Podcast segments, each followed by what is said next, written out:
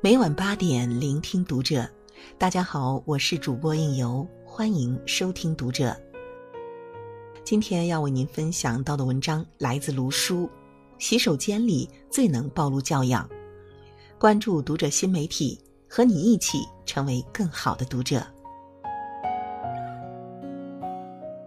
视频博主 Papi 酱曾经做过一个视频，专门吐槽了公共厕所里发生的一些事。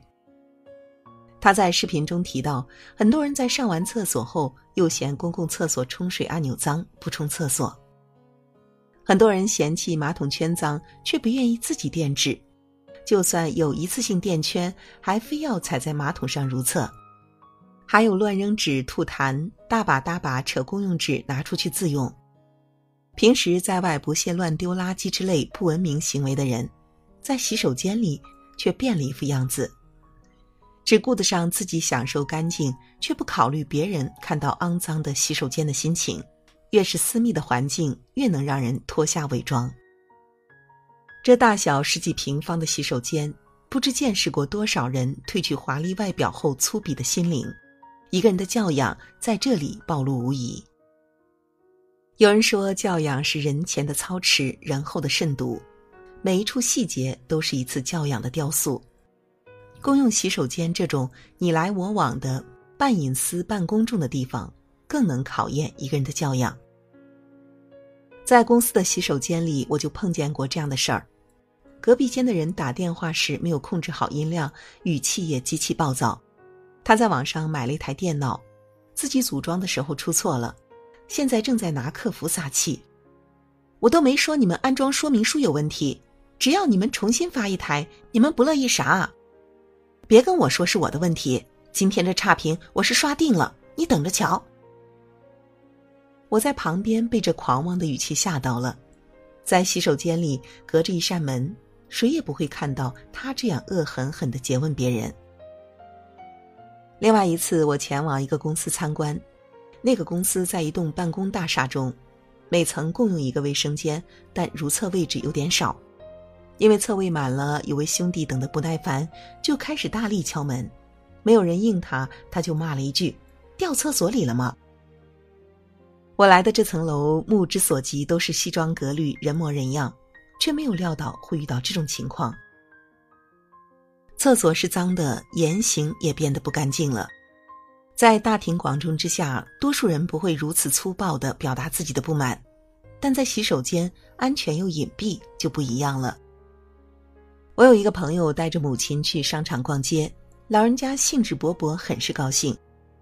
中途，老人家去了一趟厕所，在厕所里，一个年轻的妈妈在给两三岁大的孩子洗手，孩子够不到洗手台，这位妈妈直接用矿泉水瓶接了水，蹲在地上给孩子洗手，洗完后带着孩子就走了，这些水在地上流成了一滩。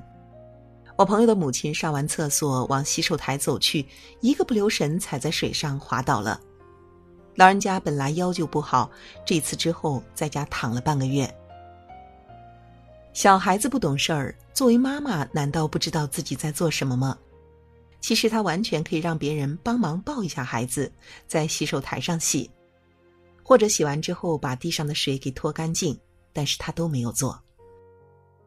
厕所流通性如此之大，他却从未替别人考虑。洗手间是公用的，在这里每个人的教养却是不一样的。陈道明曾说：“教养和文化是两回事儿。有的人很有文化，但是没有教养；有的人没有太高的学识，但仍然很有教养，很有分寸。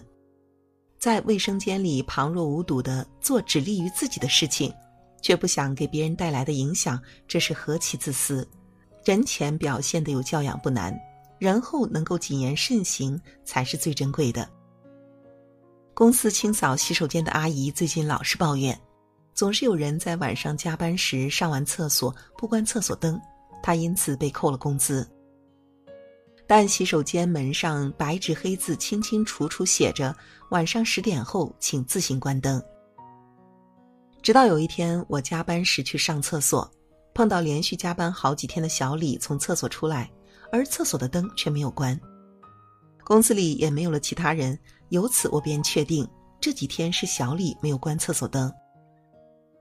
关灯这个小小的动作顺手而为，一秒钟的事情，小李却不愿意抬一下手，而这也直接影响到了清洁阿姨的工作薪资。小李平时工作很卖力，但自从发现了他这次的行为之后，我却再也无法将他与优秀划等号了。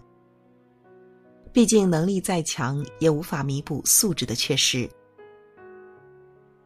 木心说：“有教养的上流人士。”对车夫、浴室侍应生、任何传递物品的人，从来不会敷衍搪塞。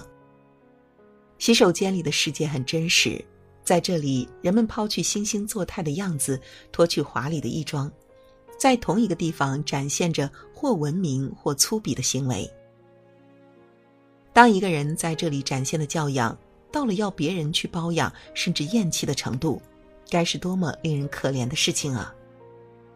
洗手间这个小小的地方，其实是个人教养的放大镜。